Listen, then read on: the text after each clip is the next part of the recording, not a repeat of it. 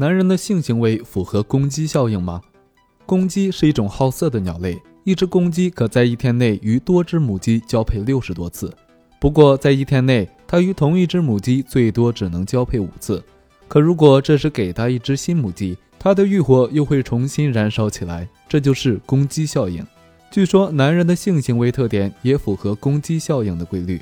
一个健康的成年男性具备一天之内多次性交的能力，但他只能与同一个女人性交五次。当到达第六次时，男人的阴茎就会无法再勃起了。不过这只是暂时的。如果此时让他与另一个女人性交，那么他的阴茎也能很快再次坚挺起来。也就是说，男人对同一性伴侣的兴趣是有限的，相对于同固定的性伴侣的多次性爱，男人更愿意与多个女人发生关系。事实上，这样的本能源自远古时代。